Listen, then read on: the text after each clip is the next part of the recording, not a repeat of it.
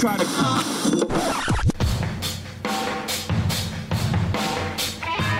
Fora da caixa. Fala galera, sejam bem-vindos ao episódio número 11 do podcast Fora da Caixa, o podcast com foco em ideias de investimento fora do comum na Bolsa de Valores. Meu nome é Murilo Breder, analista de ações da Levante Ideias de Investimento. No episódio de hoje contamos com a primeiríssima mulher neste programa, que honra recebê-la conosco, Sara Delfim, né, uma das sócias ali da Dália. Por favor, Sara, nos dê o ar da sua graça, nos dê o tom feminino nesse programa que nós tantos precisávamos e agora encontramos em você. Obrigada, Murilo. Obrigada, Edu, pelo convite. É um prazer estar aqui com vocês. É a primeira vez que vocês recebem uma mulher e é a primeira vez que eu faço aí esse podcast com vocês. Obrigada pelo convite. É isso aí. Edu, por favor, aquela famosa saudação de todo episódio. O Edu está aqui desde o Figurinha Carimbada, desde o primeiro episódio, e ele está aqui para contribuir também com a sua análise, né, Edu? Edu, que é especialista em ações, o head de análise ali da Levante. É isso aí, pessoal. Bom, seja bem-vinda, Sara. A gente já se conhece bastante tempo. Quando eu trabalhava na Clabin, você cobria o setor de papel e celulose.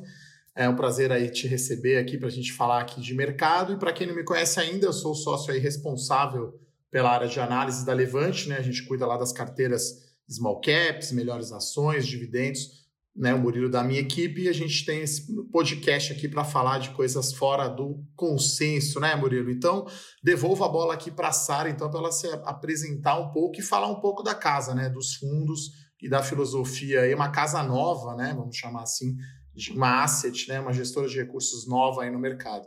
Bem-vinda, Sara. Obrigada, Edu.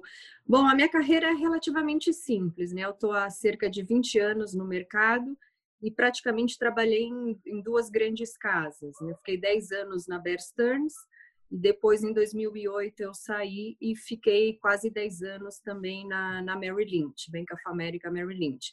E foram esses 20 anos fazendo basicamente a mesma coisa, sempre analisando empresas na bolsa Brasil e América Latina. Então, a gente também tinha essa visão é, regional, não apenas de Brasil. E final de 2017 eu decidi então encerrar o meu ciclo no Cellside, é, no, no Bank of America, e pensei, bom, ciclo encerrado, fiz tudo o que eu queria, preciso me reinventar, fazer alguma coisa diferente, mas mantendo as habilidades que eu desenvolvi nos 20 anos de carreira no Cellside. E aí, por felicidade do destino, né, alguns colegas de trabalho também decidiram encerrar suas carreiras no Cellside, no Bank of America, e aí nós, nesse grupo de, de analistas, a gente pensou na Dália. Né? Vamos continuar né, trabalhando, analisando empresas, analisando ações, mas fazer isso com o nosso dinheiro, com dinheiro de terceiros e não apenas das recomendações como o Cellside fazia né, e faz. É, e assim, foi, foi muita sorte do destino, a gente brinca, mas a gente tinha esse grupo de analistas, né, que trabalharam juntos pelo menos por 10 anos no Bank of America, mas a gente precisava da cadeira de gestão, a gente precisava alguém com muita experiência em gestão. E o Zé Rocha, que é gestor aí há quase 20 anos também, com uma larga experiência, tanto em renda fixa quanto em ações, é, tinha saído da gestora onde ele estava e estava procurando um projeto novo, estava procurando um time de analistas. E nós, analistas, estávamos procurando, então, um gestor. Então, foi um, uma sorte do destino, um casamento bastante natural e óbvio para nós. A gente já conhecia o Zé, ele era nosso cliente no banco, a gente ligava para ele para dar as nossas visões, as nossas recomendações como analistas. Então já tinha uma interação, já tinha alguma algum tipo de intimidade, então foi foi um encaixe perfeito de pessoas. É, porque assim o business, né, o, o, negócio de, de gestão nada mais é do que pessoas, né? São pessoas que analisam, são pessoas que estudam e pessoas que têm as ideias. Então a gente conseguiu reunir um grupo de pessoas, né? Não só uma larga experiência, mas pessoas com habilidades complementares, né? Cada um tem a sua especialidade em determinados setores empresas. O Zé conhece muito de juros e moedas também, além do mercado de ações. Então foi um time muito complementar que se conhecia, então a gente tem muita liberdade de discussão e isso faz diferença no dia a dia, né? É, e com esse grupo de pessoas é que a gente pensou, então, o, o que produto que a gente vai fazer, né, para explorar essas habilidades, né, desse grupo. E foi aí que a gente pensou no, no nosso principal fundo, que é o fundo Dália Total Return, que seria, assim, a, a filosofia dele é muito em linha com o que a gente faria com o nosso dinheiro na física, né, o que, que a gente faria de investimentos para nossa poupança a longo prazo. Então foi assim, tem, não sei se eu me alonguei, eu tentei ser breve nessa explicação, mas a história da Dália é essa: um grupo de pessoas complementares que já se conheciam há muito tempo e criaram um produto que expressa é, como a gente investiria o nosso dinheiro na física, né? Então, aí você vai me, me perguntando o que eu devo explorar mais no detalhe. Antes, vamos apertar a tecla SAP aqui para os nossos ouvintes, né? Ela, ela falou sell side, né? Eu também já fui, então quem trabalha né, na corretora, né, no banco de investimento que faz a cobertura, né, especialista em ações, o analista CNPI, e a Asset, claro, é a, o cliente né, que compra essa análise, que opera com a corretora. Né? Então ela mudou de lado aí, né? Saiu do sell side e foi para o buy side, né? Como a gente costuma dizer. E aí eu já ia falar, né, que para falar como é o tipo do fundo, né? Então é um fundo multimercado, né? Que você falou, tem moedas, tem inflação, mas tem muita expertise de ações, né? Fala um pouquinho aí da filosofia e quais são os, os, tipos de fundo, né? Imagino que tenha também um FIA, né? Tenha também um fundo de investimento em ações. Isso, a gente tem três principais produtos hoje, né? O principal deles que é o Dahlia Total Return, que como você disse, né, ele é um fundo multimercado, só que o foco dele é ações, assim, a grande exposição dele é no mercado de ações, e em volta dessa carteira de ações a gente pode colocar é, juros, a gente pode colocar moedas, né, principalmente o dólar, pode colocar commodities como o ouro, por exemplo, é, para compor a carteira e também para proteger a carteira. Então, ele acaba sendo um fundo exposto à bolsa, mas com risco que é metade do risco da bolsa, justamente porque ele tem essas proteções ou esses hedges, né, que é uma palavra que muita gente usa. É, e a gente pode fazer nessa carteira de ações não só Brasil, mas a gente também pode fazer América Latina, né, que é a experiência do time, cobrindo México, Chile, Peru, Colômbia, Argentina. Quando a gente achar oportuno, a gente pode atuar nesses mercados mas hoje, obviamente, a gente acha que dentro da região o Brasil acaba sendo o melhor mercado, então a gente né, estaria, obviamente, mais exposto a Brasil. É, então, esse é o principal fundo nosso. Tem o fundo institucional, o Dália Ações, que ele é um fundo tradicional, puro ações, fica 95% comprado, não tem proteções, não tem outros ativos, é um fundo tradicional apenas exposto em ações Brasil. Nesse fundo a gente não faz América Latina, é puro Brasil. E tem um terceiro fundo que chama Dália Global Allocation, que ele é um complemento do Dália Total Return. Assim, a grosso modo, o Dália Total Return ele é 80% ativos Brasil e 20% ativos no exterior. O Global Allocation ele é meio inverso, ele é 80% de exposição lá fora e 20% exposição em ativos Brasil.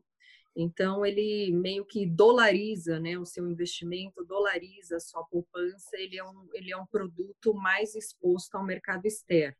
Então acaba assim tendo três três tipos de produto que são complementares na hora que você pode formar ali um, um, uma diversificação da sua poupança, né? É, eu acho, eu acho muito legal como que os nossos convidados, eles falam de uma forma muito fácil que, ah, eu tenho 20 anos de mercado, como se isso fosse algo é, recorrente e fácil para todo mundo. É muito legal ter uma, é, convidados com tanta experiência assim. E para deixar uma informação até mais relevante também para os nossos ouvintes, esse total return é, da Dália, ele tem aqui, desde o início de maio de 2018, um retorno de quase 380% do CDI, né? bem acima do Ibovespa e com um risco menor. Acho que é isso a importância de ter diversificação, de ter dólar, de ter ouro na carteira. Já dando um pequeno spoiler aqui, eu acho que a gente vai conseguir explorar esses lados bem bacanas desse fundo multimercado e sair fora da caixa o objetivo deste podcast. E vamos ao que interessa, esse é o bloco Destaques da Semana. Destaques da semana. Ainda a gente não sabe os reais impactos do Covid-19, né? A gente torce para que os impactos humanos sejam os mínimos possíveis, né? A notícia é que, enfim, só salvo uma segunda onda, aí sim o cenário mudaria totalmente, né? Parece que né, já, já, passamos os picos ali de casos e mortes em várias regiões do mundo, né? Inclusive, enfim, nos Estados Unidos também. Né? Mas do lado negativo, Aqui a situação é outra, né? a gente está aumentando o número de mortos, de infectados aqui no Brasil. É, uma outra coisa que chama atenção também nesse momento atual né, é a reação dos bancos centrais. Né? O Fed atuando de uma forma muito mais rápida e muito mais intensa do que as crises anteriores, perdão. Né? Então, é, e isso né, é, é essa expansão de balanço do Fed pode ser uma injeção de dinheiro na economia ali, né, principalmente através de títulos de mercado. Então, é, é interessante até notar, né, pegando até a carta ali, que foi a carta de abril da Dália, sensacional, né, isso que acho que é o Felipe que escreve ela, né, se eu não salvo engano, é, e, em 2008, né, a gente teve ali uma resposta que foi simétrica ali, né, tardia do Fed, mas aí agora, né, se você pegar o, o, o gráfico de resposta do Fed versus PIB, né, tá até na carta da Dália, por favor, acessem o site lá, vejam a carta sensacional, você vai ver que a resposta do Fed foi muito mais intensa de fato, né. Então dá uma sensação né, de que é, você pode ter um certo descasamento entre a bolsa e a realidade econômica, né? Aqui no Brasil está vendo um PIB né, se deteriorando de fato, seja pela prévia do PIB, né, o IBCBR, ou pelo Focus, enfim, um dólar caminhando cada vez mais para 6 né, reais. A gente teve aqui no início de maio o evento também da Berkshire Hathaway, né, o Buffett, o oráculo de Omaha falando ali, nunca aposte contra a América, ele vendeu todas as, todas as suas companhias aéreas, mas em compensação também ele não gastou o dinheiro dele, né? Então, é, o caixa que ele tinha, ele ainda manteve. Então o Buffett fala isso, mas ao mesmo tempo ele ainda não colocou o dinheiro né, para trabalhar por ele. Então fica essa dúvida no ar aqui, né? Em que momento desse ciclo, dessa crise, nós estamos? Né? Existe esse descasamento de fato entre bolsa e realidade econômica, né? Porque parece que, é, é, enfim, que é, a gente está, a economia piorando mesmo de fato, mas a bolsa, apesar dela ter caído naquele momento de pânico em março, ela deu uma recuperada, ficou ali em 70, 80 mil pontos e, está ali ainda, né? Então, a pergunta mais difícil que eu poderia fazer para você, Sara, eu já faço logo de cara aqui, né? Como que é esse mundo pós-corona, né? Eu sei que ninguém sabe essa a resposta para isso, mas eu, eu, vamos discutir um pouco sobre isso, né? É um mundo de juros zero, um mundo de compras online subindo, porque está subindo de fato, né? A, a, grande pergunta é se isso é duradouro, né? Se isso vai virar um costume de fato da população ou se é só um, algo temporário. É, o mundo pós-corona. O mundo pós-corona vai ser um mundo com juro zero, o Brasil com juro real de um ou também perto de zero, porque o juro está caindo, né? Provavelmente vai ficar abaixo de 3, e a gente está com uma inflação, quer dizer, a gente está sem inflação, a gente está com uma inflação que consistentemente desaponta, né? Ou seja, ela é mais baixa do que esperado.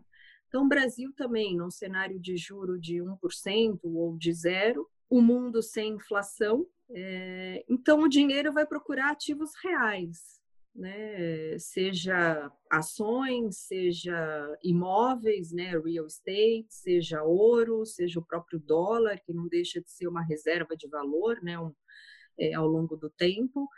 Então, a gente não tem uma cabeça negativa assim, para o mundo pós-corona. Claro que até você chegar lá, quando começar um novo mundo, é, você vai ter ainda incerteza, você vai ter volatilidade, você vai ter notícias ruins. Como você bem disse, assim, o diagnóstico da crise é ruim, né? A, gente está falando de vidas, de mortes. É, nos Estados Unidos está abaixo do esperado, do inicialmente previsto, mas ainda assim é muita gente, né? Muitas famílias é, perdendo parentes, né? Amigos e perdendo emprego também. Então, assim, a realidade ela é dura, ela é difícil.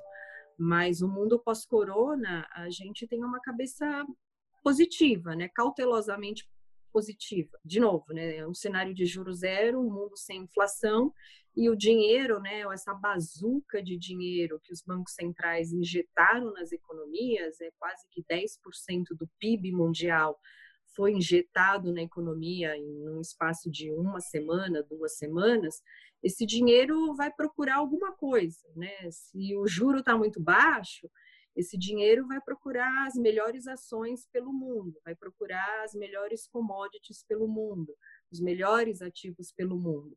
Mas a gente tem que saber navegar nessa volatilidade, né? Não é, não é um caminho linear, simples, né? Terão pedras no caminho, mas a, a perspectiva ela, ela é positiva, né? Assim, é, quando perguntam se 10% do PIB dado em estímulos é muito, é muito, assim. É, esse tipo de estímulo foi dado na Segunda Guerra Mundial, quando, assim, o mundo estava destruído, você tinha que reerguer é, grandes países, assim, boa parte do, do continente europeu, do continente americano, assim, é muito dinheiro. Então, é muito dinheiro que vai procurar ativos reais. Claro, você tem que avaliar, né? procurar ações de qualidade, setores que tenham uma perpetuidade, tem setores que talvez desapareçam ao longo do tempo. Então, cabe a nós, né, eh, na Dália, fazer esse tipo de trabalho. Dentro desse cenário macro global, quais são os setores e as empresas que podem se beneficiar tanto dessa volatilidade que a gente está vendo agora, como você disse, de um PIB fraco no Brasil, é, e que a longo prazo também tenha, tenha um valor, né? Então, o mundo pós-corona a gente acha que é bom para a Bolsa. Sara, aproveitando essa linha aí de mundo pós-corona, né? Eu lembro que eu vi uma apresentação do Zé lá no seminário de Velho Invest que eu fui, ele era super otimista com bolsa e tal, se não me engano, acho que era 200 mil pontos, eu não, sei, não lembro exatamente quando, né? Puder falar um pouquinho o que mudou a cabeça de vocês aí agora após corona e até entrando um pouquinho em setores, né? Eu sei que vocês gostam bastante aí de varejo eletrônico, provavelmente tem uma posição boa em mercado livre, que infelizmente né, não temos ações aqui no Brasil para investir. Então, se você puder falar um pouquinho o que mudou né, na cabeça assim, em termos de alocação mais macro, agora após corona, né? Claro que a incerteza ainda é muito grande, mas o que a gente viu foram fundos é, diminuindo o risco e colocando em mais papéis. Né? Então, se os fundos tinham antes 15, 20 papéis, agora tem 20, 30. Né? Você não vai ter nenhuma posição, uma empresa, por melhor que seja, com 15, 20% do fundo. Você vai ter no máximo 10. Então, como que é lá Dália que vocês mudaram aí esses dois meses que parecem dois anos, né? Uhum. Não, assim, só voltar um pouquinho no passado recente, porque até para explicar o que, que a gente achava antes do corona e agora a realidade pós-corona. A gente virou o ano de 2020 com a cabeça positiva para o Brasil. Né? Qual era o cenário em janeiro de 2020? Era um Brasil que ia crescer de forma lenta e gradual, um PIB na casa de um ou um e meio. A gente já achava há algum tempo que o PIB seria mais fraco do que o consenso uma inflação baixa, justamente porque a demanda está fraca, e isso abriria espaço para os juros continuarem caindo. E você tinha um governo que estava muito focado em endereçar as reformas estruturantes aqui. Você tinha um alinhamento de fazer o que era certo. Né? A gente começou com a reforma da Previdência, a reforma trabalhista, e ia continuar nesse processo de reformas e privatizações. É, então, a gente estava ali em janeiro, a gente estava com uma concentração grande de bolsa no Brasil, na nossa carteira, e tinha ainda mantinha a nossa posição comprada em NTNB, dólar e ouro. Então, essa era a nossa carteira ali em janeiro de 2020. E aí, de repente, no carnaval, o mundo virou. Né? Em 24 horas, a gente percebeu que o mundo estava paralisado, as fábricas desligadas e as pessoas iriam ficar trancadas em casa por um tempo indeterminado. Dada essa incerteza, essa volatilidade do novo, do inimigo oculto, porque a gente nem sabe onde ele está, é, é difícil até você mirar para atacar, a gente falou, bom, dentro desse cenário, vamos baixar a vela. Então, mesmo no carnaval, como a gente opera muito lá fora, tinha parte do pessoal trabalhando no escritório, a gente aproveitou para vender boa parte da carteira de ações e aumentou as nossas proteções, né? Principalmente via o dólar, ouro e manteve também a NTNB. Então, a gente ficou bem mais conservador ali no final de fevereiro, que foi logo após o carnaval, com uma pouca exposição à bolsa e mais exposição a esses outros ativos. Então a gente conseguiu até que navegar bem é, durante aí desde o carnaval até agora em relação à bolsa, né? A gente está caindo bem menos do que a bolsa. É, e aí ali final de março, Edu, é, a gente gastou um bom tempo estudando esses modelos preditivos né, do, do, coronavírus e a gente concluiu que eles poderiam estar errados nos Estados Unidos. Né, eles começaram prevendo 100 mil mortes no início da crise é, e eles estavam consistentemente depois sendo revisados para baixo. Né? De novo, é um diagnóstico ruim, a gente está falando de vidas, mas eram números melhores do que esperado. Então, quando o Fed, né, o Banco Central Americano, jogou aquele estímulo todo na economia, ele estava olhando ali para o pior cenário, 100 mil mortes, acima de 100 mil mortes, né? e um desemprego, uma, uma performance da economia muito pior. Quando, na verdade, não estava tão ruim quanto inicialmente projetado. Então, a gente falou, pô, esse estímulo talvez ele tenha sido superestimado que, que isso significa? Significa que o mercado americano vai estar com mais dinheiro do que ele precisaria para retomar suas atividades. Então, naquele momento, a gente ficou mais positivo em bolsa americana. A gente comprou bolsa americana. É, a gente na Dália, né, somos em seis analistas. A gente nunca analisou ações específicas no mercado americano, a gente não tem essa habilidade nem esse conhecimento. Então, quando a gente fala que comprou bolsa nos Estados Unidos, é via índice, ou S&P ou Nasdaq, que, que é o, o, índice de tecnologia, e mantivemos. Né? A gente comprou bolsa americana, aproveitou para comprar algumas ações no Brasil, empresas que a gente gosta, que a gente já teve, queria ter um pouco mais de exposição e o, pre, o nível de preço estava muito baixo, a gente aproveitou para recomprar essas empresas e mantemos né, o ouro, dólar e NTNB também. Então, isso foi um pouco assim, um pouco da, da, da história recente. A gente começou o ano mais alocado em Bolsa Brasil, mais as nossas proteções e final de março, início de abril a gente virou. A gente comprou bolsa americana, comprou um pouco de bolsa no Brasil e manteve as nossas proteções. É, e aí o porquê a bolsa americana, né? Assim, a gente acreditava e acredita que os Estados Unidos serão os primeiros a sair dessa crise. O tamanho dos estímulos que foram dados, Lá o juro já está zero, então de novo esse dinheiro ele vai procurar ativos reais. E é cultura do americano, né? Comprar bolsa lá, assim, assim normalmente 60, 70% da poupança do americano está na bolsa, né? Diferente do Brasil.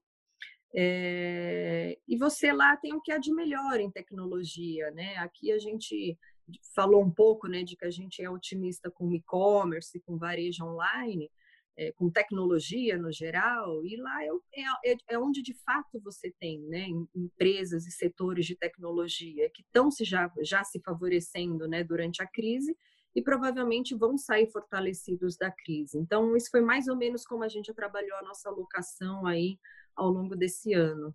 É, tem uma das regras de Buffett que acho que vocês seguem, né? Que é não alavanqueis, né? Acho que o fundo não é alavancado. É, enfim, e, e, e, como que é a distribuição entre esses, é, entre esses setores, entre esses segmentos ali, né? É, o que, que você tem? Quanto de, do fundo hoje é Brasil? Quanto que está ali nos Estados Unidos? Quanto tem em dólar, em ouro? Porque, inclusive, essa é uma dúvida muito comum dos nossos ouvintes, né? Dos nossos assinantes e da Levante também. Ah, a gente fala assim, ah, é importante diversificar, é importante comprar ações nos Estados Unidos, mas quanto? Né? E claro, não tem, não tem uma resposta certa, mas ver o posicionamento da Dália é, um, é uma referência para o mercado, né? Para os assinantes como um todo. É, a forma que a gente, como a gente monta a carteira é uma forma integrada, né? Assim, é como se fosse um quebra-cabeça e todas as peças elas têm que se encaixar de forma balanceada e adequada. Então, não é só por diversificação pura, mas a, a exposição que, tá, que cada ativo tem, ou que cada classe de ativo tem, é, tem muito a ver com a carteira como um todo. Então, hoje, é, a gente deve estar aproximadamente com bolsa no Brasil por volta de 40%, 45%, mais ou menos, é, acho que mais perto de 40%. É, bolsa nos Estados Unidos, a gente deve estar com uns 20%, 20, 22, dólar também por volta de 20, 25, uh, NTNB equivalente a risco 10% e ouro 5%. Não, legal. E mas assim, a NTNB, ah, o vencimento dela é, é, muito longo, é 30, a gente 28. Tem a NTNB 28. Não, legal. Uma perguntinha um pouco mais técnica ali para quem entende, né, de renda fixa aí, enfim.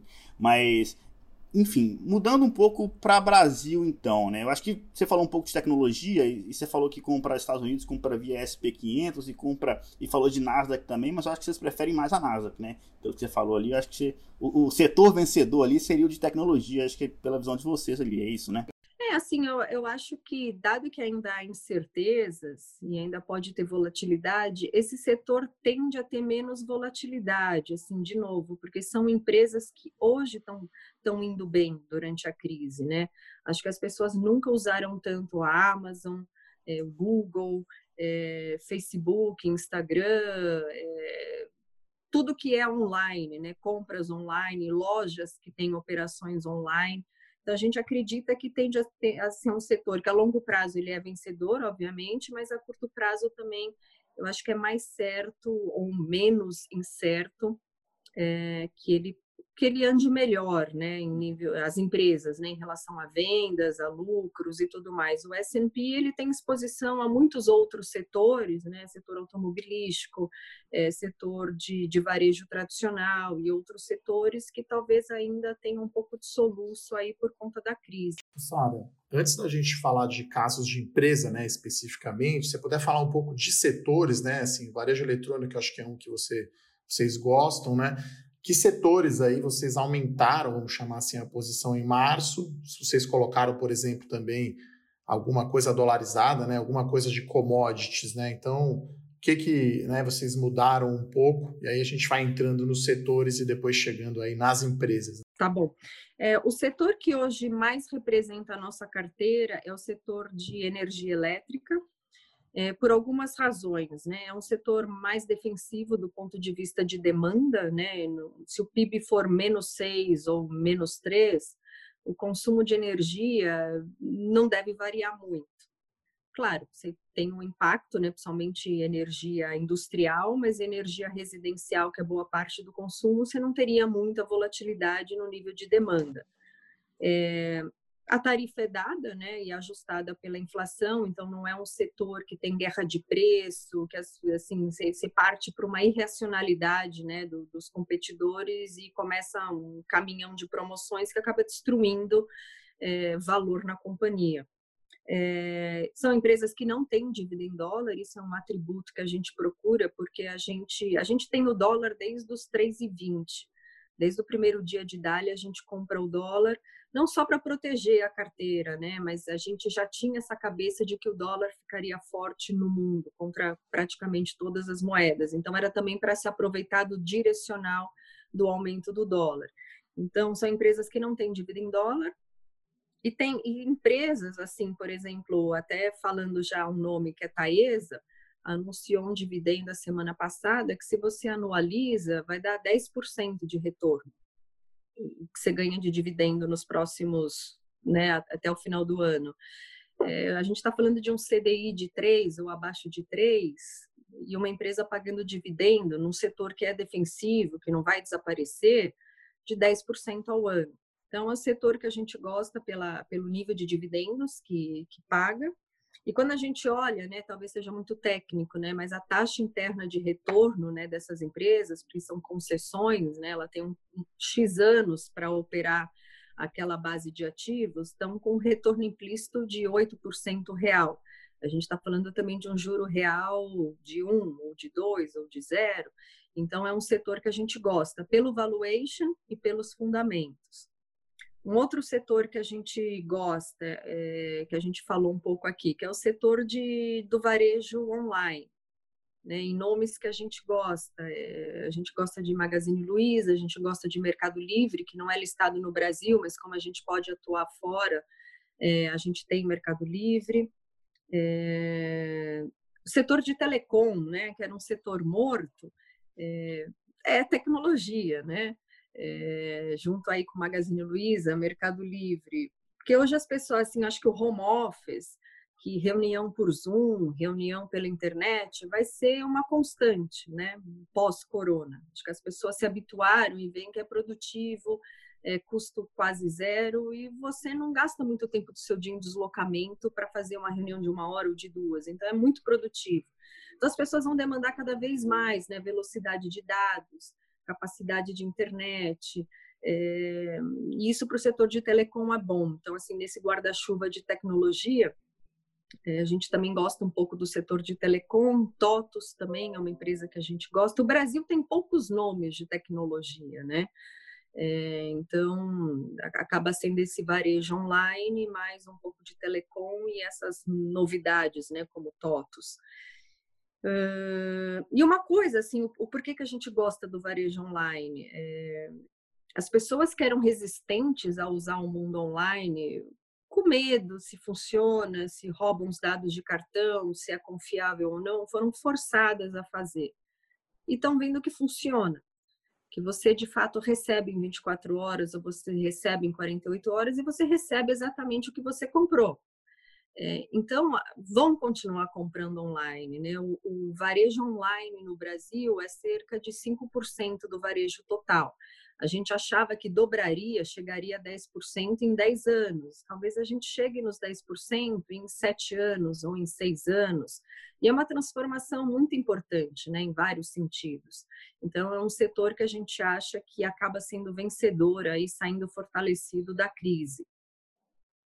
E commodities que você perguntou, é, a gente estava é, antes ali do, do corona não muito animado com o segmento de commodities, mas a gente mais recentemente adicionou commodities, né, por valuation e também com essa expectativa, né, de que o mundo vai acabar saindo dessa quarentena é, pelo menos a gente na Dália, né, achava que levaria mais tempo e talvez isso aconteça mais rápido, isso seria bom para commodities de forma geral, né? E de novo, seguindo esses estímulos, né? O dinheiro vai para algum lugar, vai para infraestrutura, vai para novos projetos, vão para novas novas obras.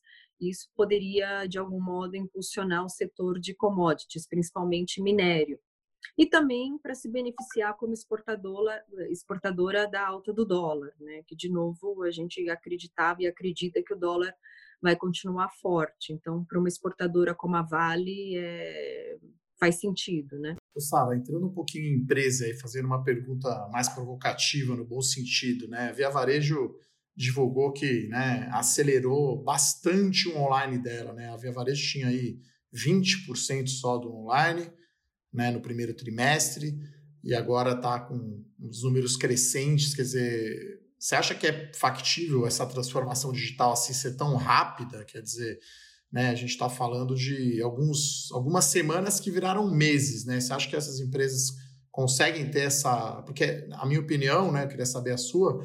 O online da Via Varejo fica muito atrás do que é a Magazine Luiza, né? A Magazine Luiza é uma referência muito maior, provavelmente até a B2W, né? Acho que eu colocaria Mercado Livre, Via Vare... É, Mercado Livre, Magazine Luiza como referências, né, de empresas nesse segmento. E aí você tem B2W e tem a Via Varejo correndo por fora, né? Qual é a sua opinião sobre a Via Varejo, esse resultado que ela mostrou, né? Mesmo com as lojas fechadas, ela está vendendo 70% do que ela vendia antes, né? É, Edu, acho que você resumiu bem, assim, é, a empresa acabou fazendo dois anos, um ano em cinco semanas.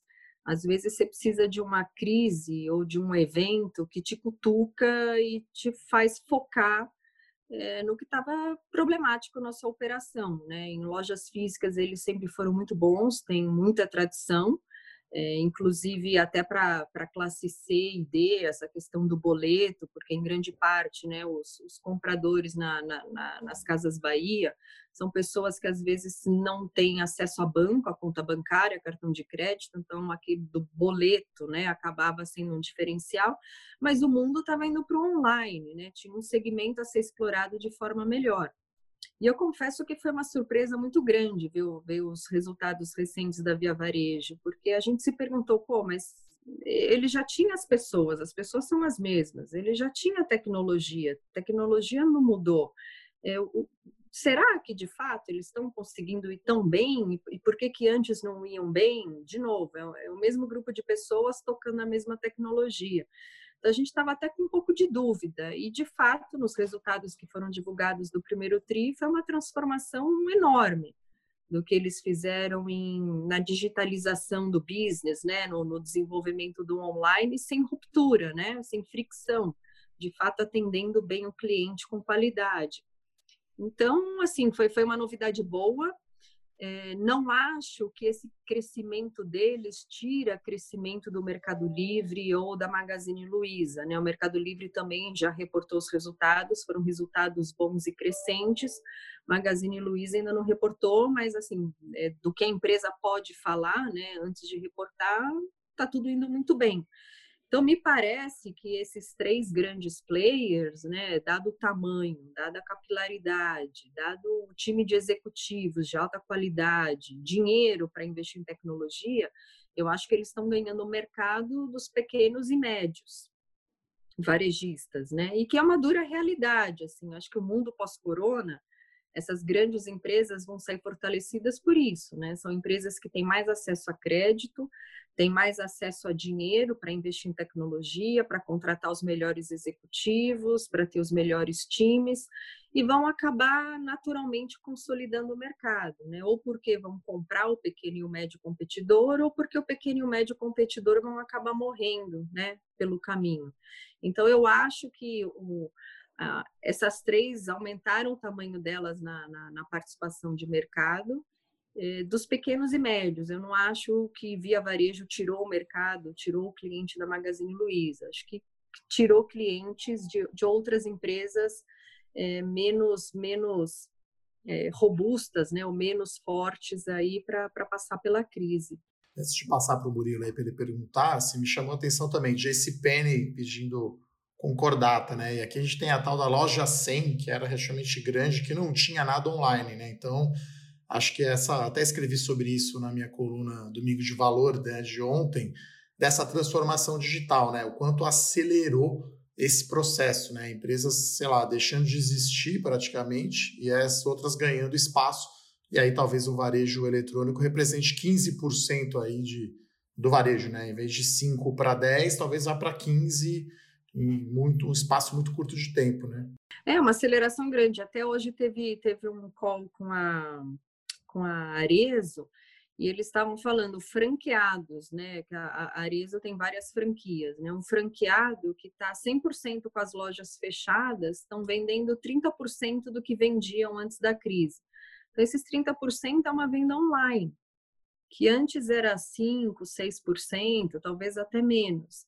Então, de novo, as pessoas estão se reinventando, o consumidor, né? O, o, o lojista também se reinventando então, acho que vai ser uma realidade. Assim, a gente, de novo, a gente acha que as empresas de qualidade, as empresas que têm um balanço forte, vão acabar saindo fortalecidas por isso, vão abocanhar um pedaço desse mercado online que outros menores e médios não vão conseguir. É, o, o papo tá tão bom aqui que eu aguçou a minha curiosidade, eu já quero pular direto ali pro bloco mata-mata, eu quero botar a Sara na fogueira, confrontar ali dois cases ali do mesmo setor para ver se ela sai de cima do muro, escolhe qual ação ela acha que é a melhor. Sara Delfim, seja bem-vinda ao bloco Mata-Mata.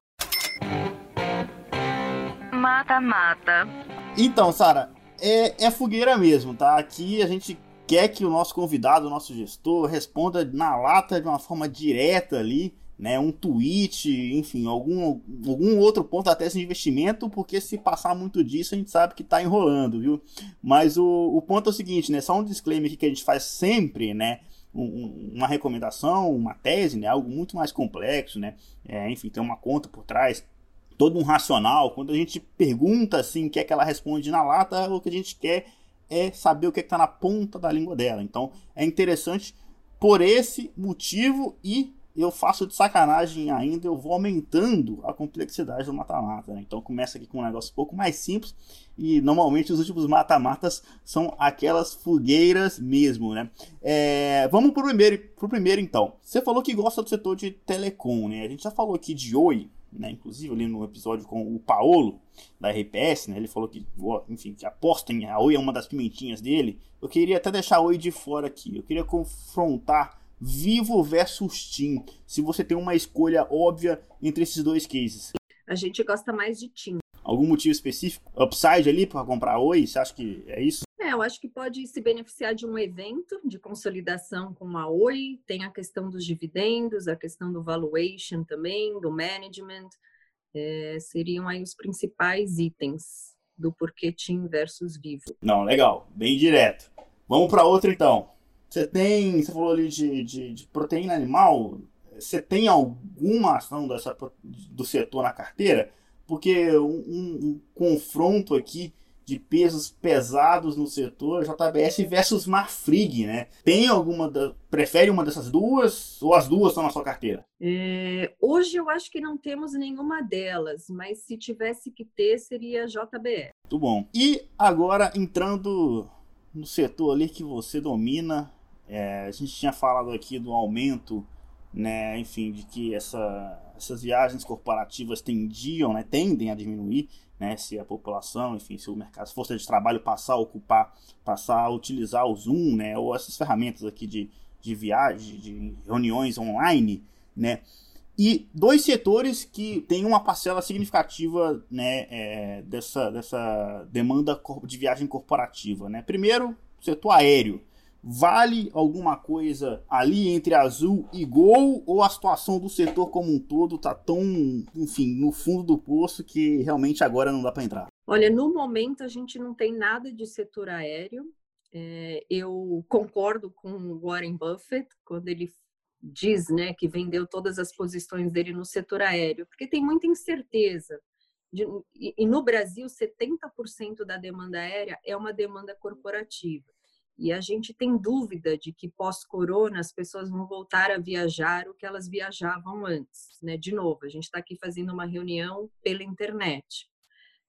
Se vocês estivessem no Rio, a gente faria essa reunião pela internet, eu não viajaria até o Rio.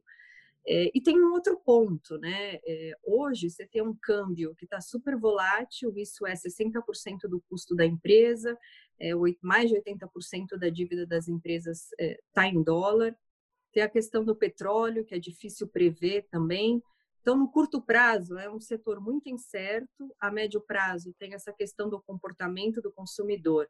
Quando a gente lembra dos atentados do, do 9 de setembro nos Estados Unidos, levou três anos para a demanda aérea nos Estados Unidos voltar ao normal, porque as pessoas tinham medo de mais atentados. Isso mesmo com toda a parafernália que colocaram nos aeroportos, né, de revista, tira isso, tira sapato, tira cinto, praticamente investigam você. É... De novo, o corona ele é um inimigo oculto. Você não sabe onde ele está, com quem ele está, é, é difícil mirar. Assim, você vai querer pegar um avião e ficar né? Ainda mais né, nesses aviões aqui, que é tudo apertadinho, mesmo que não vendam um assento do meio, é um distanciamento muito limitado, assim. Então, tenho dúvidas. É natural do comportamento do, do ser humano ter o um medo e evitar, ser resistente, né, a voltar à sua vida normal. Então, é um setor que eu tenho sérias dúvidas, assim, o quanto tempo ainda leva para se recuperar. Se eu tivesse que escolher entre azul e gol, eu acho que azul é, tem uma uma diferença, né? É, ela, ela tá 70% da malha dela é uma malha que só ela opera. Então tem menos competição, ela consegue ter ali uma precificação melhor da passagem.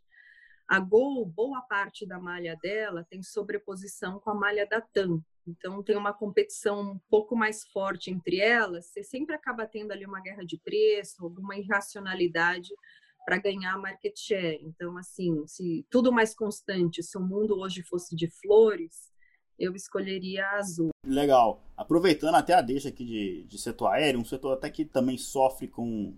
Sofreria, né, se isso de fato acontecer, essa queda ali das viagens corporativas, é o setor de locação de veículos. Né? Você também acha que tem um potencial de, de ser afetado negativamente? E aí o mata-mata é localiza versus movida, né? A gente está vendo ali localiza que é a grande empresa do setor, de fato é que tem o melhor serviço, mas tem movida crescendo muito, né? Você Sim, tem algum lado dessa história? É, eu, eu acho que em relação à exposição de demanda corporativa, o setor de, de aluguel de, de carros, né, ele acaba sendo até mais diversificado que o setor aéreo. O setor aéreo é 70% corporativo e 30% lazer. Quando a gente vai para aluguel de carro, você tem a pessoa que está a lazer, você tem a pessoa que está a trabalho, você tem o Uber, é, você tem empresas que, né, que alugam frota mensal. Você tem pessoas físicas que hoje não querem comprar um carro, mas preferem alugar um carro. É, e aí você faz contrato de um ano ou de dois anos e vai pagando mensalmente. E tem a parte de frotas mesmo, né, que é mais ou menos de 20 a 30% né, da receita dessas locadoras, que são grandes empresas tipo Vale, Petro, é, TIM, que aluga por três anos os carros para não ter que ela comprar o carro e fazer a gestão do carro. Então, ela terceiriza a compra do carro e a gestão do carro. Então, você tem uma linha de receita bem mais diversificada, né? É, de novo, por que, que o Uber cresceu tão rápido no Brasil? Porque a gente veio de uma recessão com 10, 12 milhões de desempregados. Essas pessoas acharam no Uber um caminho de fazer uma renda começou-se né, muito desse business com eles comprando carro, fazendo uma dívida, e isso foi migrando depois, então, para alugar. Pô, é melhor eu alugar. Por quê? Porque ou a localiza, ou a movida, enfim, ela cuida de toda a documentação do carro, ela cuida da manutenção, ela cuida das multas, assim, alguém cuida do veículo para você. Você só precisa dirigir o carro. Então, a gente migrou muito, né, essa base do Uber, de carro próprio para carro alugado. Então virou, né? O Uber virou. A gente tinha cinco anos atrás a gente falaria que o Uber ia matar a Localiza ou a Movida ou a Unidas e na verdade eles se tornaram grandes clientes dessas locadoras, né? Então eu acho que esse setor contra o setor aéreo, eu acho que ele é bem mais bem menos volátil, bem mais previsível, porque não tem a questão do câmbio, não tem a questão do petróleo, é, e são empresas líderes, né? Quando a gente pensa na, na Localiza, aí eu já respondo que eu prefiro a Localiza, é, tamanho importa, né? É um business que escala importa. Localiza tem quase 300 mil carros. Isso faz com que ela consiga comprar o carro mais barato do que os competidores, pela quantidade de carros que ela compra com as montadoras. Pelo tamanho dela, ela também consegue um balanço mais forte, ela consegue linhas de crédito mais baratas, então ela consegue cobrar menos no aluguel, porque ela tem um custo de crédito mais barato, e isso ela consegue ganhar mercado acelera né, o, o ganho de market share. É, e tem essa e, e, tem um pouco da, da experiência né, do, do, da empresa em si. Né? Uma empresa que já opera há mais de 50 anos, conhece bem o mercado, conhece o Brasil e esse setor no mercado de hiperinflação, no mercado sem inflação, no mercado com dólar barato, no mercado com dólar caro, é, no mercado de PIB mais 5, no mercado com PIB menos 5. Então, é, e é uma empresa que sobreviveu a tudo. Né? E, e, eu acho que a Localiza pode sair fortalecida dessa crise por isso. É uma empresa muito grande, com muito dinheiro em caixa, tem 4 bilhões em caixa, poderia consolidar comprando players menores é, em relação à movida, o, o, que me preocupa e que eu acho que é uma qualidade boa da Localiza, se você pega todo o caixa da Localiza, que é 4 bi de reais, e paga tudo que ela deve às montadoras pela compra de carros, que é perto de 2 bi, ainda sobra em caixa 2 bi de reais. A Movida, se ela pegar o caixa dela e pagar o que ela deve às montadoras esse ano, faltaria caixa Sim, claro, a empresa pode recorrer ao mercado? Pode. É uma empresa que teria crédito? Sim, os bancos dariam crédito, mas eu acho que, dada essa situação, é, provavelmente esse custo do dinheiro para a movida vai ser alto. Então, assim, quando eu coloco tudo na balança, né, tamanho da empresa, é, é, experiência da empresa e, e balanço, é, eu, eu prefiro localizar. Muito bom. Eu gosto quando a pessoa também, enfim, a gente fica brincando aqui do mata-mata e, e, força para escolher um lado, mas é legal quando a pessoa entra assim, explica né, o contexto, porque se tem algo aqui que não é simples, é escolher ação, né? A pessoa acha que, enfim, fica animado ali com múltiplos, aprende o preço, lucro e acha que achou a equação para ganhar dinheiro na bolsa, né? E o buraco é muito mais embaixo, é muito legal quando você explica ali a dinâmica desses setores Sara Delfim, você é a primeira mulher deste episódio e eu estou muito animado para o próximo bloco que está por vir. Este é o bloco Vida Fora do Condado. Vida Fora do Condado. Sara Delfim, eu estava até conversando aqui com o Edu, antes do podcast começar, umas conversas passadas, a gente fez um, um estudo aqui na nossa audiência desse podcast. Curiosamente, a gente tem um público feminino, usando o podcast da Levante como proxy, um público feminino acima né, da média, acima do da Levante. Isso é uma coisa muito bacana, porque o mercado financeiro hoje ainda é muito dominado pelos homens. Né? A Levante, lá, por exemplo, quase todo mundo é homem. Né? E é muito legal ter uma pessoa é, muito boa de serviço, assim, que representa o sexo feminino, e não apenas isso, né? Você é mãe ainda. Né? Então tá em, tá em home office, é, tem, tem duas, três, quatro rotinas ali ao mesmo tempo, como que você lida com tudo isso, igual, por exemplo, agora, está gravando um podcast. Onde estão as suas crianças? Como que você consegue, enfim, coordenar toda essa, essa história de, de, ser mãe e ainda ter 20 anos de mercado e fazer podcast? Enfim, tem algum segredo? Ou, enfim. Ai, segredo não tem, é difícil, assim, né? É, as crianças estão amarradas no banheiro? Não, brincadeira. Não, assim, demorou para a gente encontrar a rotina dentro de casa, né? Porque meu marido trabalha, eu trabalho, as crianças estão fazendo aula virtual, eles têm seis anos, são gêmeos, então é difícil, eles ainda precisam muito da gente para se conectar, às vezes cai a conexão, às vezes a professora não escuta, eles ficam nervosos. Então as primeiras semanas foram bem difíceis, eu confesso, assim, mas depois a gente acabou entrando nessa rotina, assim. É... Eu estava muito aflita de tentar fazer tudo ao mesmo tempo e não dá, é impossível. Não dá para trabalhar e ajudar a estudar e a cuidar da casa. Então eu meio que segmentei o meu dia. Amanhã a parte da manhã eu trabalho, né, que é quando a gente tem o nosso nosso call matinal que dura aí quase que duas horas todo dia. Eles sabem, eles entendem, ó. Quando eu estiver sentada aqui, o computador aberto, não é para falar comigo. Brinca, vê televisão, faz o que vocês quiserem, e eles aprenderam a respeitar. Aí eu paro, né, para fazer o almoço, que eu não faço, eu peço rápido, porque eu sou péssima na cozinha. Seria um atentado à saúde das minhas crianças. É, e aí, à tarde, que é quando eles têm a aula, aí eu fico com ele, né? Sempre ali olhando o celular, se tem alguma mensagem, alguma coisa relevante, mas eles precisam de mim por duas horas do dia. E assim, eu acharia sacanagem com eles se eu não desse duas horas do meu dia para eles, né? E aí depois eles voltam a ver filme, a brincar, a fazer as coisas. Então, eles, eles, eles entenderam né? Que a, a, gente tem esses horários, a gente tem esses compromissos e entrou nos eixos, né? Às vezes eu estou fazendo alguma live e acontece um incidente e um passa atrás, um grita, faz parte. Assim, o, o mais legal desse mundo virtual é ver que as pessoas entendem, né? Que todo mundo é ser humano igual, todo mundo tem as, as, os, as, os, mesmos desafios, os mesmos problemas, né, de, de você estar tá confinado num ambiente com criança. Então foi legal, foi legal de ver, de, né, de, de que as pessoas não se importam. E agradecer também ao pessoal da Dália, né? Eu acho que sem os colegas de trabalho também entendendo é, de que ser mãe e trabalhar tem as suas limitações, pô, o pessoal na Dália me dá todo o apoio, toda a força, é, porque, assim, né, é, uma, é uma situação que ninguém quis passar, a gente tem que fazer, né? Então tá, tá sendo divertido. Mas tem até. A minha filha tinha muita dificuldade na matemática na escola. Ela está no primeiro ano.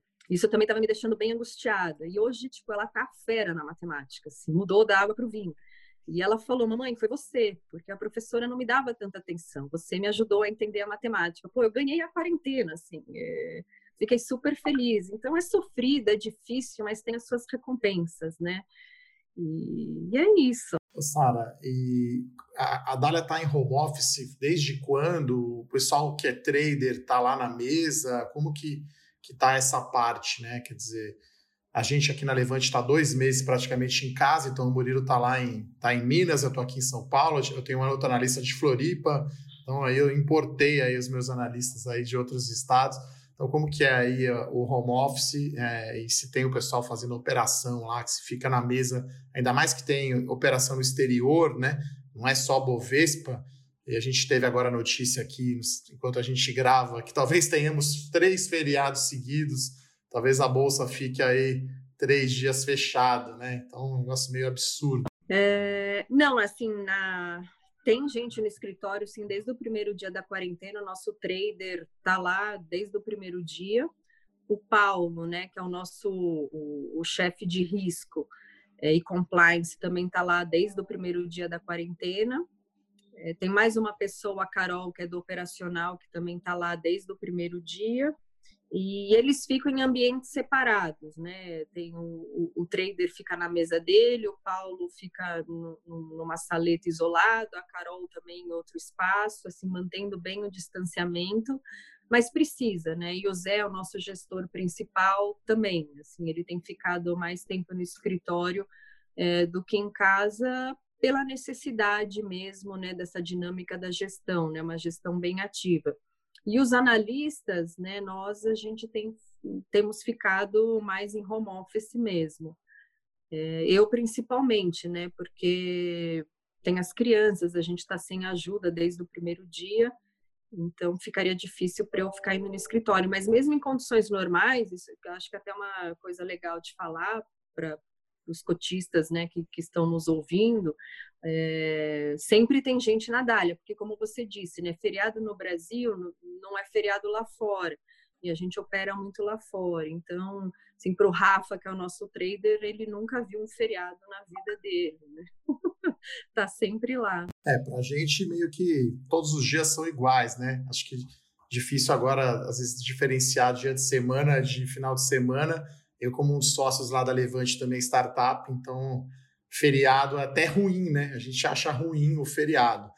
É, a minha irmã, eu tenho uma irmã, né? Tenho duas sobrinhas, então uma menina de, de dois e outra de oito, né? Como que você faz daí para relaxar um pouco, né? Porque eu imagino que seja uma gritaria todos os dias. Pode ser porque tá feliz ou porque tá chateada, né? Eu vejo lá as minhas sobrinhas. Como que você relaxa, né? De repente vendo algum filme, uma série ou algum livro, se é que sobra tempo para ler algum livro? Olha, eu vou te falar que quando eu tenho lives, assim, ah, vai ter entrevista com o pessoal da Renner, ou entrevista com o pessoal da Localiza eu relaxo, né, conectando via celular, aí eu coloco o fone e vou, tipo, limpar a casa. Aí é o meu momento tranquilidade, assim, porque falou, ó, sai daqui que eu vou ter que limpar a sala. Aí eu fico limpando a sala e ouvindo o podcast da Renner ou da Localiza, porque ninguém me interrompe, né? Ninguém quer ajudar a limpar, obviamente. E aí eu fico naquele meu momento tranquila. É, o dia que começa às sete e meia e acaba umas dez da noite, e aí depois desse horário é que eu vejo um filme, eu leio, assim, acumula muito e-mail ao longo do dia também, aí eu tiro para ler as minhas coisas. Mas são dias intensos, assim, bem intensos. É, o que eu assisti esse final de semana é um documentário da BBC sobre o John Maynard Keynes, né? Então, bem legal ele era um cara boêmio, ele casou com uma bailarina russa, então umas coisas bem diferentes aí sobre o Keynes. Te mando depois aí o pessoal que está ouvindo o documentário da BBC não é muito longo, que faz sentido, né? Com esse monte de incentivo agora de Estado para a economia, né? Keynesianismo na veia, né? Então a gente está comparando aí alguns momentos com Segunda Guerra e com crise de 29, né? Então é Keynes na veia assistir aí o documentário, passei para o Murilo, para o pessoal aí. Bem legal. Acho que é isso, né, Murilo? Tem mais uma pergunta aí sobre a fechar a vida aí fora do condado. Vê que não tá fácil, não, né? Você vê, o momento de relax é ouvir podcast. Então... E arrumando a casa ao mesmo tempo. então, realmente é complicado ali ser uma. Não é uma mulher maravilha, né? Da vida real. É, o buraco é bem mais embaixo, né? Mas enfim, eu tenho uma perguntinha aqui, mas vou deixar ela pro final. Porque ela, eu quero deixar ela pro final de propósito. Vamos direto pro bloco que muita gente aqui, muitos ouvintes aguardam que chegue ansiosamente por esse bloco este é o bloco Qual Fora da Caixa. Qual Fora da Caixa? Então, Sara Delfim, voltando a falar de ações aqui, que é o que a gente gosta, né? Não tem como, a gente não nega, a gente fala explicitamente aqui. A gente falou de um de setores diferentes, falou de localiza, movida, ações ali de setor aéreo e tal. Mas qual que é um case ali, uma ação que você tem ali na mente que você fala assim, caramba, isso aqui não é possível. O mercado não é possível que o mercado não tá vendo isso aqui. Tem potencial, mas é fora da caixa, ninguém observa. Você tem algum. Quando eu falo isso, o que, que vem na sua mente? Vamos lá, pergunta que todo mundo do planeta, do Brasil, né? Óbvio, que investe, fala em Bolsa Brasileira, pergunta: tá caro ou tá barato VEG? VEG sempre foi, é, e acho que sempre será uma empresa cara. E por quê? É uma empresa que entrega, uma empresa de altíssima qualidade. É uma empresa que fica em Jaraguá do Sul, talvez a maioria das pessoas não conheçam, mas é no sul do Brasil. É uma empresa que tem 10% de mercado global de motores. Tem plantas no Brasil, na Europa, no México, nos Estados Unidos, na China. É, faz desde motores de máquina de lavar roupa até grandes painéis de automação, energia solar, energia eólica e eletrificação de carros. Então, quando você pega todo o portfólio que VEG atua, eu a considero muito mais uma empresa de tecnologia do que uma empresa industrial tradicional. Quando você pensa em qualquer, em qualquer tecnologia de, de, de disrupção, a VEG está presente eletrificação de carros. Ah, é um problema para os motores a diesel? É, a VEG está lá, eletrificação de carros. Energia renovável, precisamos inventar outras formas de energia. Energia solar, tem VEG. Energia eólica, tem VEG. É, energia de biomassa, tem VEG. É, motores de alta performance, menos consumo de energia, tem VEG. E VEG está no mundo todo. É uma empresa que em qualquer janela de períodos que você pegue, de 97 a 2007, de 2007 a 2020, seja lá o período que você olhe, é uma empresa que consistentemente cresce receita, né? Na, de forma composta na casa de 15, 20%, a mesma coisa para o lucro operacional e a mesma coisa para o lucro final. É uma empresa que cresce consistentemente, porque ela sempre se reinventa, ela sempre inventa novas tecnologias e ela está no mundo todo. Por que, que isso é bom? Se o Brasil está ruim, os Estados Unidos está bom, ela está ganhando dinheiro lá, ganhando menos aqui. Se os Estados Unidos está ruim, mas o mercado doméstico no Brasil está bom, ela também consegue bem. Ela é muito diversificada em produtos e em geografias é uma empresa que não tem dívida. Assim, se você pegar todo o caixa dela e pagar todos os passivos, ainda sobra mais de um bi de reais em caixa. Então, assim, é, eu, eu não consigo achar defeitos na VEG a não ser o valuation. De fato, é uma empresa cara. Mas se você comparar a VEG com Via Varejo, com Magazine Luiza, com B2W, o valuation dessas outras também é caro que, que são essas empresas? São várias lojas físicas que vendem diversos produtos e que desenvolveram o mercado online. A VEG tem muita tecnologia, tem muita inteligência no que ela faz. Assim, por que, que ela tem que valer menos do que um business de lojas físicas e que vende online? E que tem muito mais é, competição, é muito mais replicável o business dessas varejistas, enquanto que é muito difícil você criar uma VEG, muito difícil, né? Porque assim, não é trivial você criar toda essa inteligência de tecnologia, de mercado, conquistar clientes, a satisfação do cliente. É, e ela faz tudo muito tailor-made, assim. Se você é uma fábrica de celulose, você precisa de um motor assim, assim, assim, é, ela faz. Então, assim, e aí você fala, ah, mas ela é cara. Mas quando uma empresa é barata, tem uma razão, né? Porque o mercado ele não é cego, o mercado ele não é burro. Se tem uma ação que está ali barata, tem alguma razão. Ou porque o produto não é bom, ou porque o management não é bom, ou porque o controlador não é bom e ele pode machucar o minoritário em algum momento, assim. Uma empresa não fica barata sem motivo, né? Então, acho que VEG é cara por isso, porque é uma empresa que consistentemente entrega, tem uma governança corporativa muito boa, muito robusta, e é isso. Sara, adaptando aí o mata-mata ao qual fora da caixa, você diria que a VEG é um call mais de valor ou de crescimento? Porque como o múltiplo preço-lucro é muito elevado do curto prazo, eu fiz essa análise também, os últimos 10 anos cresceu acho que 14% ao ano o CAGR do lucro, então quando você projeta lá na frente o retorno é muito maior. Você diria que a VEG é valor ou é crescimento? Ou é uma mistura dos dois? Eu acho que é uma mistura dos dois, assim. É...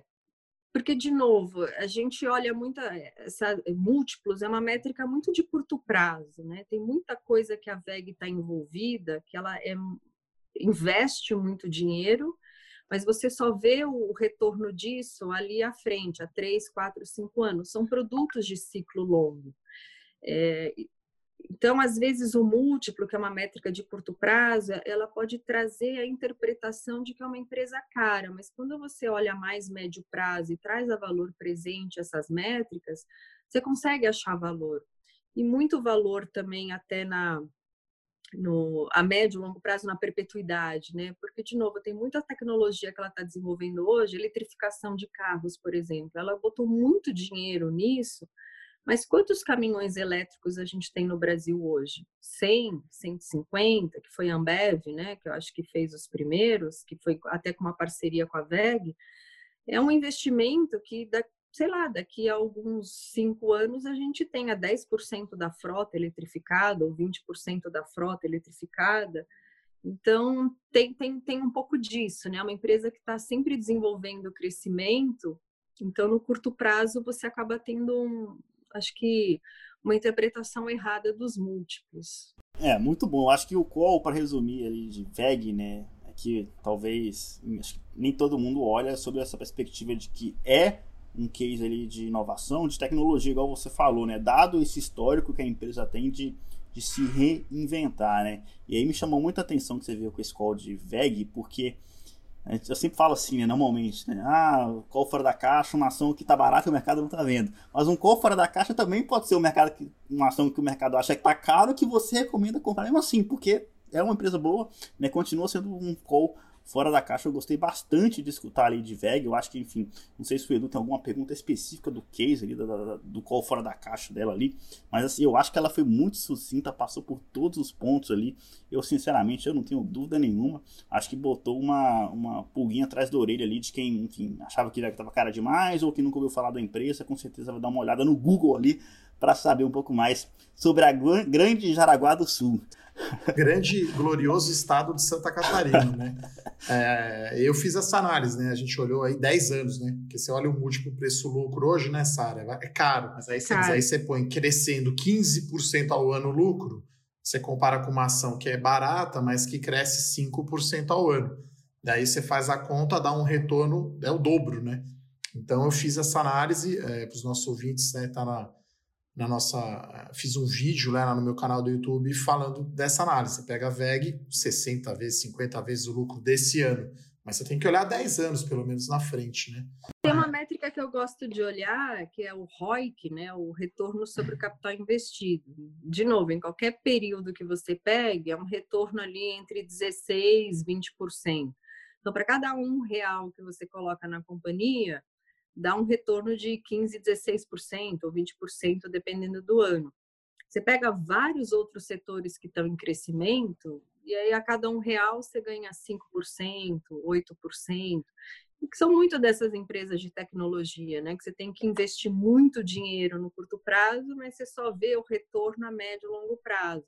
E na Vega a gente consegue ter esse retorno já no curto prazo, né? É uma empresa de muita consistência de retornos. Então a gente gosta bastante, mas é bem contrarian, assim. A maioria das Sim. pessoas gostam de VEG para shortear, né? Ainda mais no curto prazo, né? Fica, acho que esse é o mais fora do consenso, vamos chamar, se olhar a VEG como empresa de tecnologia e olhar para prazo mais longo. Acho que o mercado acaba olhando até para ser simples, calcula o preço-lucro do curto prazo é fácil, né? Mas você tem que ver lá na frente, que não adianta só projetar 2020, 2021, né? Já é bem difícil projetar o 2021 com o Covid. Mas tem que ir até lá, né? Você comentou aqui ao longo do podcast da taxa interna de retorno, né? Do fluxo de caixa para acionista. Então, eu já falei isso também nos nossos relatórios, né?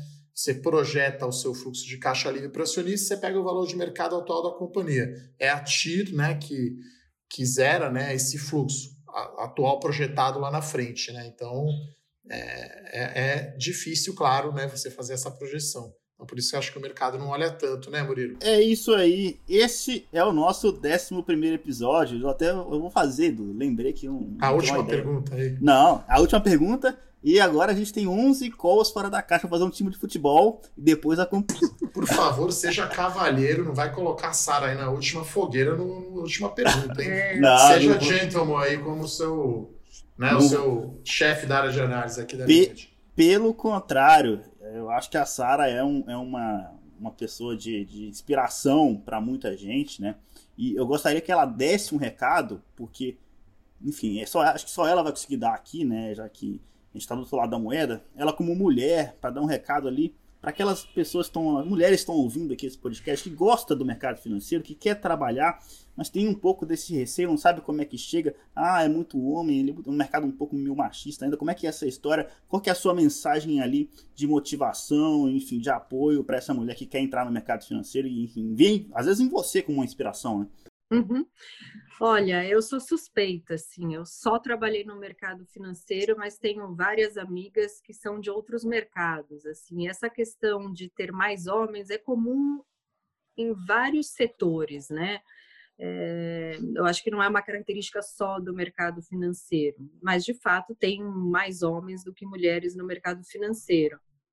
É, eu acho que a primeira coisa é gostar, assim. Acho que quando você gosta, quando você se dedica, você acaba se destacando. E aí, se você é homem ou mulher, eu acho que não vai fazer muita diferença. É, ter um comportamento, né? Eu acho que profissional, é, muita gente linka a mulher com mimimi, com isso e com aquilo. Eu acho que ter uma postura séria, uma postura profissional, exigir respeito, não dar bola para brincadeiras, que sempre tem piadinha, sempre tem brincadeiras. Acho que isso foi talvez o que me ajudou ao longo do tempo. Assim, eu nunca perdi tempo dando bola para as piadinhas e para preconceitos no geral. Acho que entrava lá, fazia o meu trabalho. Sempre fui muito competitiva, um espírito muito competitivo. Então, assim, fazia meu trabalho de forma bem séria. E isso acabou me ajudando na carreira e fui crescendo, assim. E, e, você acaba até meio que se masculinizando também, né? Porque você convive tanto com homem, escuta tanta bobagem, né, do lado masculino, que você também meio que no ambiente de trabalho acaba vestindo ali o seu personagem e depois em casa você é uma outra pessoa. Então, assim, o conselho que eu dou é tem que gostar, tem que ter esse espírito competitivo, tem que se dedicar, é, não dar bola para comentários ou para piadinhas, é fazer seu trabalho a sério, se destacar. E todo trabalho tem um desafio. Assim, eu tenho uma amiga que era do mercado financeiro e ela surtou. Né? Falou: não aguento mais, eu estou com palpitação, estou tendo taquicardia todo dia, eu não quero mais isso para mim. Aí largou o banco, fora, ficou 10 anos no Morgan Stanley, e aí ela foi trabalhar numa loja. Gostava de moda, foi trabalhar com moda. Ela ficou estressada também, porque ela tinha meta de vendas, ela queria bater a meta, queria ser a melhor vendedora, queria ser a melhor vendedora de São Paulo, depois a melhor vendedora da região sudeste. Então, assim, não importa onde você trabalha, né? Se você de fato levar a sério, gostar e e for para o game, né, quiser ser competitivo, qualquer trabalho vai ser estressante, assim, não importa se é o mercado financeiro ou é uma vendedora. Assim, esse exemplo da minha amiga me marcou muito, porque ela continuou super estressada, porque são outras metas, mas são metas. É, então é isso, assim, eu fui muito feliz no, nos bancos onde eu trabalhei, é, engravidei no mercado financeiro, foi uma gravidez, uma gravidez difícil, porque fiquei grávida de gêmeos, então na vigésima sexta semana eu já entrei em repouso absoluto, então home office para mim foi uma realidade, foi uma realidade para o banco, que o banco eu nunca tinha visto, né? Foi a primeira pessoa que ficou de repouso numa gravidez e funcionou super bem, assim, porque se você continua entregando o seu trabalho, se você continua fazendo, e se você também delega coisas para as pessoas com, com quem você trabalha, e, e, o trabalho vai sendo feito, pô, funcionou. Acabou sendo um exemplo bom para as outras meninas que pensavam em engravidar, para pessoas que falam, pô, mas e se eu tiver um problema de saúde, precisar fazer uma cirurgia? Não tem problema, desde que você seja transparente, fale, olha, eu não posso, eu preciso fazer isso, eu preciso trabalhar de casa. Se você entrega o trabalho, é, acaba sendo um bom exemplo para as pessoas, né? E assim, foi muito legal eh, essa minha experiência da gravidez no banco por isso, assim, foi uma reinvenção para mim, trabalhar de casa, o banco viu que funcionava, isso aliviou um pouco a pressão nas outras meninas que também estavam, né, querendo engravidar. Então foi muito legal, assim, eu acho que o mundo mudou muito, assim, acho que em relação a preconceito, há vários preconceitos, né? A gente tinha o preconceito com o home office, a gente tinha preconceito com uma reunião virtual, a gente é cheio de preconceitos, né? E no fundo tudo funciona, assim, acho que só precisa de transparência, de honestidade, é, ser honesto com as suas limitações, pedir ajuda e todo mundo te ajuda. Eu acho que é isso. Sara, uma mensagem final então para os nossos ouvintes aí, como o Murilo falou, temos aí também um público feminino grande, né? Para a mulher é investidora, né? O que, que você falaria aí, né? Que já investe em ações ou ainda não conhece? Uma mensagem final. Olha, sem modéstia, mas eu acho que mulher é quem mais sabe investir. Não, é verdade, porque a gente é super pé no chão, e no fundo, no fundo, quem que administra as finanças de casa? É a mulher, uma mulher que sabe quanto gasta com escola, com supermercado, com plano de saúde, a gente sabe o quanto sobra no final do mês. Então, planejamento financeiro familiar, sem dúvida nenhuma, para mim a mulher é quem mais tem experiência e sabe fazer. E eu não acho que a mulher é conservadora, eu acho que a mulher ela é pé no chão. É... Qual é a pessoa que toma mais risco na vida? É a mulher. Por quê? Quando você vai decidir quem vai cuidar dos seus filhos enquanto você trabalha, vai escolher uma babá, tem risco maior do que esse? Você vai escolher uma pessoa para cuidar dos seus filhos. Isso é uma, uma decisão de risco. Você vai escolher onde você vai morar. É uma decisão de risco. Você escolher onde você vai morar para criar sua família. Comprar um carro é uma decisão de risco. É, escolher o marido é uma decisão de risco. Então, é, a gente o tempo todo toma risco. Investir também é tomar um risco. Então, acho que assim, o mandamento básico, eu acho que é diversificar, escolher produtos que expressem é, a sua personalidade. Assim, se você é uma pessoa que é mais conservadora, mais pé no chão, é, tem uma personalidade é, mais, não é de medo, mas mais conservador, não vá para um fundo é, bomba e granada, um fundo super volátil que sobe 30 e cai 30. Você não vai dormir bem, né? Não, não, não é bom para sua personalidade. Então, assim, escolher um produto que expressa a sua personalidade. Assim, tem, tem uma frase que o Zé disse no primeiro dia de Dália que me marcou muito também. É, o melhor fundo não é aquele que rende mais, mas é aquele que te dá volatilidade que você aguenta. Então, de novo, selecione produtos, gestores, fundos que expressem a sua personalidade, que ao longo do tempo não te tragam tantas surpresas, né? Sobe, desce, sobe, desce, sobe, desce. Mas é isso, assim, é diversificar, escolher produtos bons para o seu perfil. É...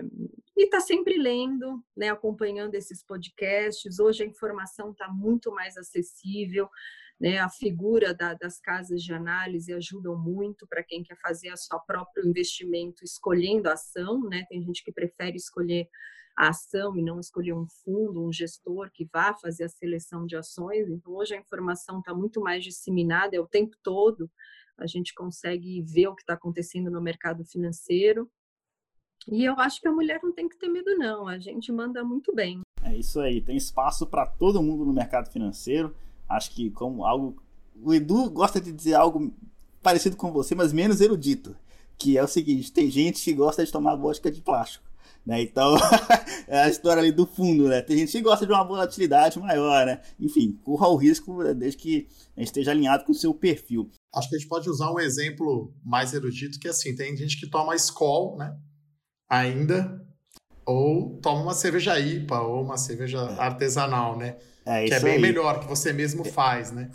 Então, é, é, só deixar uma observação que acho que a análise de fundos também é muito importante, né? Então, na Levante, além de carteira de ações, a gente tem produto né, de análise de fundos e o Dália Total Return está numa das nossas carteiras, né? Então, se você quiser conhecer mais sobre os fundos da Dália, tem o próprio site, né, com as cartas que são excelentes. Temos também aqui a nossa análise, né, sobre os fundos, né, Murilo? E aí vamos encerrar, né? Papo bom, é passa aí. rápido, né? Então, acho que os, os filhos da, da Sara ali devem estar batendo na porta já querendo entrar ali.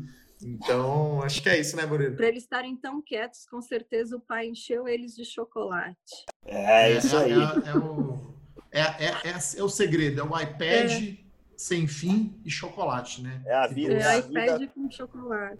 a vida como ela é, todo mundo dentro de casa, mas o mercado financeiro não para, a informação chega do mesmo jeito. O podcast chegou até você, meu caro ouvinte. Muito obrigado por você ter nos escutado até aqui. Compartilhe esse episódio com quem você acha que a mensagem vai encaixar direitinho no coração dessa pessoa que precisa ouvir a Sara falar.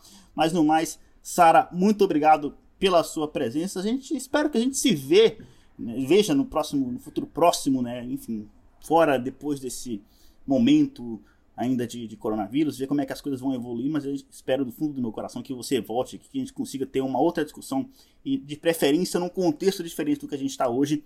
Eduardo Guimarães, você também figurinha carimbada aqui no episódio né, no podcast Fora da Caixa. Muito obrigado pela sua presença. No mais, um forte abraço, valeu e até mais. É isso aí. Obrigado, Sara. Obrigada, até próxima, gente. Pessoal. Até a valeu, próxima. tchau. tchau. tchau.